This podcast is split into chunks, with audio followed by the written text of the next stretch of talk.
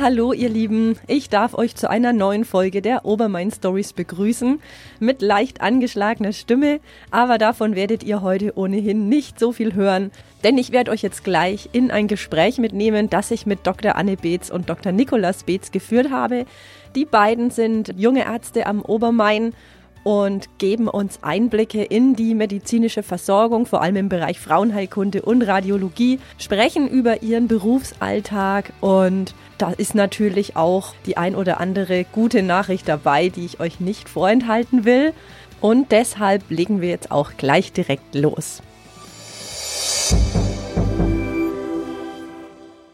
Ich würde sagen, Stellt euch beide doch einfach mal kurz vor. Anne, wie lange bist du jetzt schon da als Frauenärztin in Lichtenfels und wie waren deine Stationen vorher? Also in Lichtenfels arbeite ich seit Mai 2019 in der Praxis bei der Frau Dr. Kirchberger. Davor habe ich angefangen zu arbeiten 2010 an der Uni in Erlangen in der Frauenklinik. Dann war ich in der Hallerwiese in Nürnberg und dann danach noch in der Praxis, in der großen, für Pränatalultraschall und Humangenetik in Nürnberg auch. Dann habe ich Babypause gemacht und seit Mai 2019 in Lichtenfels. Genau, und ähm, Gibt es irgendwelche Schwerpunkte, die man als Frauenärztin haben kann? Oder wie ist es bei dir? Du machst ja auch Weiterbildungen in manchen Bereichen. Ja, es gibt schon Schwerpunkte, aber jetzt nicht im niedergelassenen Bereich. Ich bin ganz gut in der quasi onkologischen Gynäkologie ausgebildet, also was so halt Krebspatienten be betrifft. Dann habe ich halt wirklich sehr viel Geburtshilfe gemacht. Also als ich habe auch, also ich kann zum Beispiel die Feindiagnostik machen. Also ich habe die Zulassung für die Feindiagnostik. Und dann habe ich jetzt in letzter Zeit halt, also in den letzten zwei Jahren, die Ausbildung für die Mammographie gemacht. Gut, dann ähm, bei dir, Niki, du bist Radiologe, so viel weiß ich auch schon mal in Staffelstein. Aber erzähl doch mal auch, wie lange du das machst und was du vorher gemacht hast und genau, einfach, dass die Zuhörerinnen und Zuhörer dich mal kennenlernen. Ja, also ich bin Facharzt für äh, diagnostische Radiologie auf gut Deutsch also der Bilderarzt. Wir schauen alle möglichen Bilder an, vom Röntgenbild bis Computertomographie oder Kernspin. Das ist so unser täglich Brot. Studiert habe ich in Erlangen und danach habe ich dann meine Fahrradsausbildung in Erlangen und in Fürth gemacht, ähm, sowohl im ambulanten Bereich, also in der großen Praxis, als auch im stationären Bereich im Klinikum Fürth. 2015 hat sich dann die Möglichkeit ergeben, dass ich eben zurück in die Region konnte. Da hat eine größere radiologische Praxis in Coburg jemanden für den Arztsitz im Landkreis Lichtenfels gesucht und seitdem bin ich eben bei dieser Praxis als angestellter Radiologe und bediene den Sitz Radiologie im Landkreis Lichtenfels mit der Filiale Filiale in Bad Staffelstein. Und da ist quasi alles dabei oder seid ihr äh, wegen Staffelstein und den dort ansässigen Ärzten vielleicht irgendwie auf Orthopädie oder sowas spezialisiert oder macht ihr alles äh, Herz, Kopf? Ähm? Also was wir anbieten ist CT und also Computertomographie und MRT, also Kernspin. Letztendlich alles, was mit Schnittbild zu tun hat. Das ganz normale Röntgen macht der Radiologe eigentlich nicht mehr. Das machen andere Fachärzte oder auch Ultraschall. Und äh, vom Spektrum her ist es im niedergelassenen Bereich, vor allem im ländlichen Bereich, so, dass man letztendlich alles abdeckt, abdecken muss. Vom Kopf bis zur Kleinzehe letztendlich untersuchen wir alles. Das meiste ist natürlich schon äh, orthopädischer Natur. Okay, schön. Und naja, die, die Obermain Stories sind ja ein positiver Podcast. Ich habe euch ja im Vorfeld schon gefragt. Anne, Gibt es irgendwas, wo du sagst, das sind erfreuliche Entwicklungen, News, egal ob es jetzt der allgemeine medizinische Bereich ist oder bezogen auf deine Tätigkeit hier? Erfreulich ist äh, tatsächlich, dass ich quasi jetzt ja die Zulassung für die Mammographie bekommen habe. Das heißt, dass halt ähm, die Mammographie weitergeht. Wir sind ja mit noch einem Arzt in Coburg die einzigen, die halt Röntgen hier in der Region, also Mammografien noch machen und ähm, dass auch der Screening-Standort für die, fürs Mammographie-Screening erhalten bleibt damit das äh, denke ich ist auf jeden Fall was Positives. Auf jeden Fall. Ich meine, wenn du überlegst, wie lange man eigentlich zum Teil, wenn man wirklich auch auf ein Dorf und fahren muss, um solche Termine wahrnehmen zu können und ja, hier das vor Ort zu haben. Das ist tatsächlich, also eine Freundin in Nürnberg ist äh, auch niedergelassen, die haben halt Wartezeiten für eine Mammographie von einem Jahr, wenn jetzt nicht irgendwie Krebsverdacht ist oder irgendwas. Also da so lange Wartezeiten haben wir nicht, das ist echt gut. Super, noch ein guter Punkt, genau. Und bei dir, äh, bei der Radiologie, gibt es da auch irgendwas Spannendes, Erfreuliches? Naja, die Radiologie ist an sich immer ein Fach, was sehr im Wandel ist, was einfach sehr technisch ist. Ob jetzt künstliche Intelligenz, der Fortschritt in der Bildtechnik an sich oder auch immer die Bedeutung der Radiologie für die Medizin, das macht schon interessant. Und es positiv zu sehen vom Radiologen aus. Also es gibt, wir haben eine sehr bildergläubige Medizin. Also es gibt ja kaum eine Diagnose, ohne dass ein Bild vorher mal gemacht wurde, in welcher Art und Weise auch immer. Und äh, das ist natürlich schon spannend, wenn man dann als Radiologe Licht ins Dunkel bringt.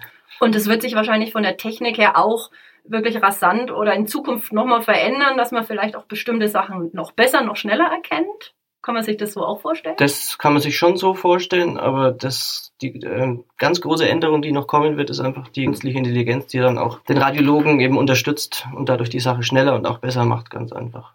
Ah ja, okay, das ist spannend. Da könnten wir fast noch mal irgendwann einen separaten Podcast dazu machen, künstliche Intelligenz. Okay, ja, wir sind jetzt natürlich auch nicht hier bei rosa-rote Glitzerwelt. Ne? Es ist klar, es gibt doch Herausforderungen und wenn, dann kann man gerade in so einem Podcast wie dem hier auch ansprechen, wie könnten die sich lösen lassen.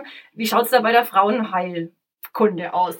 Ja, Herausforderungen sind auf jeden Fall. Also unser lieber Herr Spahn hat ja die Digitalisierung vorangetreten. Das ist wirklich sehr schwierig in der Umsetzung. Also die Systemhäuser hängen hinterher mit der Umstellung. Die Krankenkassen sind noch nicht bereit. Das ist echt viel Arbeit, vor allen Dingen für unsere Arzthelferinnen. Ne? Das, ja, Lösung denke ich, wird sein, dass es halt besser wird, ne? Oder halt, dass es halt, aber es wird halt dauern einfach.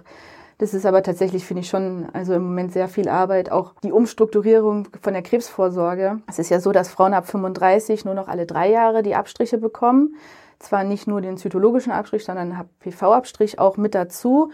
Aber man muss halt wirklich einfach wahnsinnig viel Aufklärungsarbeit haben, leisten. Ne? Also wir müssen das erklären, dass sie trotzdem jährlich kommen sollen, dass aber wir alle drei Jahre das nur machen. Viele fühlen sich auch dann wieder beschnitten von der Krankenkasse. Der Hintergedanke ist ja eigentlich, dass man keine Übervorsorge betreiben möchte und dass man ja jetzt zwei Abstriche bekommt, damit eine höhere Sicherheit hat und deswegen nur alle drei Jahre. Aber es sind halt so einfach so Dinge, da müssen wir halt wirklich viel erklären ne, bei jedem Patienten, die jetzt dann kommen. Das wird halt dauern. Okay, bei den Herausforderungen im Bereich Radiologie gibt's da was? Also ich, mir spontan würde jetzt einfallen, Termine zu vergeben, Versorgungssituationen ähm, oder gibt es da noch weitere Sachen? Aus Patientensicht ist, denke ich, schon das Problem mit den Terminen das größte. Ich meine, bei uns wartet man durchschnittlich 50 Tage auf einen Termin. Das ist ungefähr auch der Bundesdurchschnitt.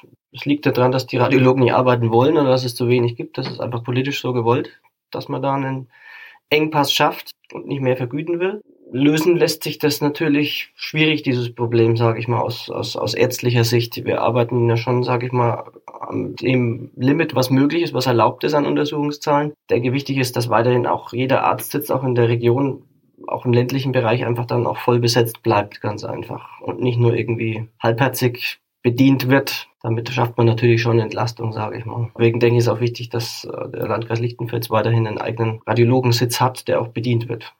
Ja, das finde ich jetzt gut, dass du es ansprichst, weil ich glaube, dass vielleicht viele gar nicht genau wissen, was heißt das eigentlich mit einem Sitz. Vielleicht kannst du ganz kurz mal erklären, wie das geregelt ist. Es gilt, gilt ja auch für, für Frauenärzte, aber es gibt einen Sitz und wer entscheidet, ob es mehr gibt oder weniger?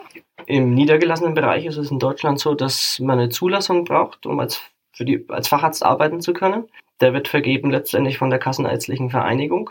Das heißt, es dürfen nicht beliebig viele sich niederlassen, sondern nur eine gewisse Anzahl pro Einwohner. Die, also es entscheidet sich nach der Einwohnerzahl. Genau, es gibt eine Bedarfsplanung quasi pro Einwohnerzahl, wie viele Ärzte sein müssen. Der Schlüssel ist für Hausärzte natürlich höher wie für einen Augenarzt. Und ähm, dann ist es äh, quasi, wird das, muss man sich drauf bewerben. Da muss man dann persönlich auch vorsprechen. Und dann wird halt gesagt, ja, ähm, ist in Ordnung. Ich hatte jetzt keine Mitbewerber.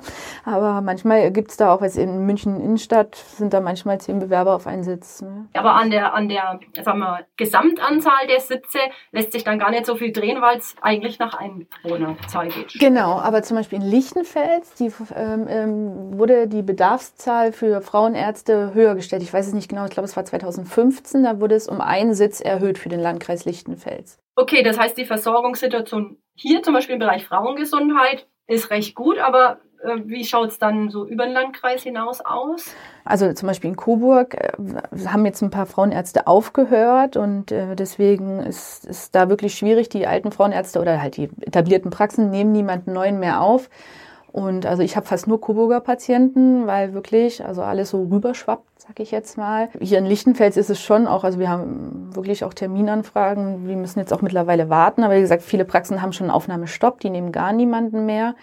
Die Patienten fahren auch mittlerweile wirklich weit. Also ich habe auch aus Südthüringen Patienten, die halt wirklich nach Lichtenfels kommen. Es ist schon, ja, es sind auch, sind halt solche Dinge wie halt die Notfallversorgung. Also wenn man jetzt, weiß ich was, irgendwelche Probleme hat und kurzfristig vorbeikommen will. Es gibt halt viele Praxen, die sagen, die machen das nicht, wenn man, das ist eine Patientin meinte mal, ja wurde gesagt, wenn sie nicht den Kopf unterm Arm trägt, wird sie nicht genommen.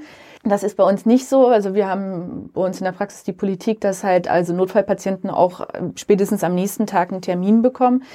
Und ähm, das ist, sprengt halt auch aber manchmal die Sprechstunde. Ne? Es gibt halt Tage, da kommen einfach viele Notfallpatienten oder Schwangere oder wie auch immer. Ne? Äh, dann sind halt Wartezeiten für alle. Ja. Aber man kann auch das nicht so gut einplanen. Wir haben schon auch Notfallslots, aber ähm, wenn die voll sind und dann noch fünf Leute kommen, dann gibt's halt Wartezeiten. Ne? Das ist so die Zeiten, dass man denkt, okay, man kommt zum Arzt, ist dran und äh, geht nach 20 Minuten wieder raus. Die Zeit, das ist halt einfach nicht realisierbar. Also das geht halt nicht. Ja, wird in der Radiologie wahrscheinlich ähnlich sein. Ihr habt oder habt ihr dauerhaft wahrscheinlich Hochzeiten oder gibt es dann irgendwie Unterschiede, auch saisonal vielleicht? Aufgrund der Welle an Nachfrage, die man vor sich her schiebt, die einfach nie aufgearbeitet werden kann, ist bei uns eigentlich immer Full House. Also die Termine sind schnell weg. Sicherlich haben wir auch Notfallslots, die dann schneller möglich sind. Aber ansonsten ist das bei uns immer gleichbleibend hohe Nachfrage. Okay, und gibt's bestimmte, ich nenne es jetzt mal Krankheitsbilder, wo du sagst, das siehst du am häufigsten, das ist irgendwie interessant oder spannend oder, oder ist es durchmischt, weil bist jetzt auch schon einige Zeit tätig. Ist es mehr die Sportverletzung? Sind es mehr, weiß ich nicht, Ge Gehirnsachen, Herzsachen? Bunt gemischt letztendlich, also von den ganzen Wehwehchen an Gelenken bis hin Kopfschmerzabklärung bis hin der Tumorpatient, der in der Erstdiagnostik oder in der Verlaufsdiagnostik ist, ist da eigentlich ein buntes Bild da. Okay. Weil ich jetzt zum Beispiel dachte, wir sind ja so eine Sitzgesellschaft, das hatte ich ja auch schon mal in einer Podcast-Folge zum Thema Stehen und Sitzen äh, am Computer, dass es vielleicht erstaunlich viele oder mehr äh, Rückenprobleme gibt, wo, wo, du, wo du siehst. Aber ist jetzt ähm, statistisch, hättest du gesagt, nicht aus deiner Sicht. Sicherlich bemerken wir auch so die klassischen Wohlstandskrankheiten, und da gehören natürlich Rückenbeschwerden dazu. Ich denke mal, bei uns MRT entfällt ungefähr ein Drittel der Untersuchungen auf Untersuchungen der Halswirbelsäule, Brustwirbelsäule oder Lendenwirbelsäule. Aber das war vor zehn Jahren schon, wie ich angefangen hatte, so. Das hat sich für mich jetzt nicht geändert, sage ich mal. Ne? Okay. Aber insgesamt macht das schon einen großen Teil aus, diese ganzen muskuloskeletalen Krankheiten, die ja oft durch Sitzen bedingt sind. Spannend, ja. Gibt es sowas ähnliches auch bei der Frauengesundheit? Ne, sicherlich klar durch das Mammographie-Screening sieht man viel weniger gro also fortgeschrittene Befunde beim Brustkrebs ähm, im Verlauf der letzten zehn Jahre, aber ansonsten. Aber ist ja auch wieder positiv. Ja, nee, das ist was Positives. genau, die Vorsorge. Und ich, äh, ich habe hab mir gedacht, das Motto ist ja auch so trotzdem, ihr seid junge Ärzte hier am Obermain, was ja auch was Positives ist. Aber dennoch äh, habt ihr schon so viel Erfahrung sammeln können. Ich fände es noch schön zu hören, was sind so in eurem beruflichen Leben so, so die wichtigsten Learnings oder wo ihr sagt, was wollt ihr weitergeben? Niki, gibt's da bei dir irgendwas? Fachlich gibt es da sicherlich einige, aber was, was mich jetzt in den letzten Jahren eigentlich am meisten da geprägt hat, ist einfach die äh, Idee, dass auch man hier in der Region sich als Akademiker verwirklichen kann, auch als Arzt. Und ähm, für mich hat sich diese Gelegenheit ergeben und äh, auch bezahlt gemacht, muss ich sagen. Es hat viele Vorteile, auch fachlich zum Beispiel die kurzen Wege zu Kollegen. Oft, wenn ein anderer Arzt jemanden überweist, hat man zumindest ein Gesicht. Wer da überweist, kann kurz mal anrufen. Mit manchen ist man auch bei Du. Das macht es einfach einfacher im privaten wie im beruflichen Bereich, diese kurzen Wege. Vorhin hatte ich es ja angeschnitten, dass es, denke ich, wichtig ist, dass die niedergelassenen also die KV-Sitze auch in der Hand von wirklich niedergelassenen Ärzten bleiben und nicht irgendwie ein Klinikverbund oder wie es bei uns in der Radiologie jetzt auch oft ist, eine Investmentgesellschaft dahinter steht. Ähm, das ist einfach ein ganz anderes Arbeiten, wenn wirklich ein Niedergelassener dahinter steckt. Die sind dann wirklich für die Region da und nicht nur auf dem Papier stehen, wir für die Region. Und ähm, die machen wirklich das Maximalste für ihre Patienten von der Arbeitszeit her und auch was gesundheitspolitisch einfach untersucht werden kann. Wir untersuchen 180 Patienten am Tag ungefähr an unseren zwei Standorten. Das sind etwa 40.000 im ganzen Jahr. Das kann und will eine Klinik oder auch eine Investmentgesellschaft kann das gar nicht schaffen. Das funktioniert nur wirklich, wenn Niedergelassene dahinter stehen. Ja, ihr Herzblut einfach reinstecken ja. auch, ne? Und nicht nur irgendwie die Zahlen, die wirtschaftlichen Zahlen das sind, ne? Das ist halt Mhm. Es ist halt kein Wirtschaftsunternehmen, was halt aber oft gedacht wird, dass es halt rein wirtschaftlich behandelt wird oder auch ein Krankenhaus. Ne? Aber es funktioniert ja nicht, weil man arbeitet ja mit Menschen. Also ich fasse nochmal zusammen, der Mensch sollte natürlich weiterhin auch bei der medizinischen Versorgung im Mittelpunkt stehen, wie wir soeben gehört haben. Ansonsten lässt sich sagen, die medizinische Versorgung im Bereich Frauenheilkunde und vor allem Mammographie ist hier bei uns in Lichtenfels im Vergleich sehr gut. Und auch bei der Radiologie gibt es spannende Entwicklungen, vor allem was das Thema Technologie angeht. Ich hoffe, ihr konntet einige spannende Erkenntnisse und auch interessante Infos aus diesem Gespräch mitnehmen. Wenn ihr dazu Fragen habt oder auch Anregungen, meldet euch gerne bei mir. Meine Homepage, Instagram und Facebook-Seiten, dort sind alle Kontaktdaten hinterlegt. Wenn euch der Podcast gefällt, würde ich mich natürlich auch freuen, wenn ihr ihn abonniert. Das könnt ihr über meine Seite machen oder auch über Spotify und Apple Podcasts. Es gibt auch die Möglichkeit, ihn zu bewerten. Also hier stehen euch alle Möglichkeiten offen, mir ein Feedback dazulassen. Wir hören uns dann wie immer in zwei Wochen wieder. Und bis dahin bleibt mir jetzt passend zum Thema eigentlich nur noch zu sagen, bitte bleibt gesund, achtet auf euch und ich würde mich freuen, wenn ihr beim nächsten Mal wieder mit dabei seid.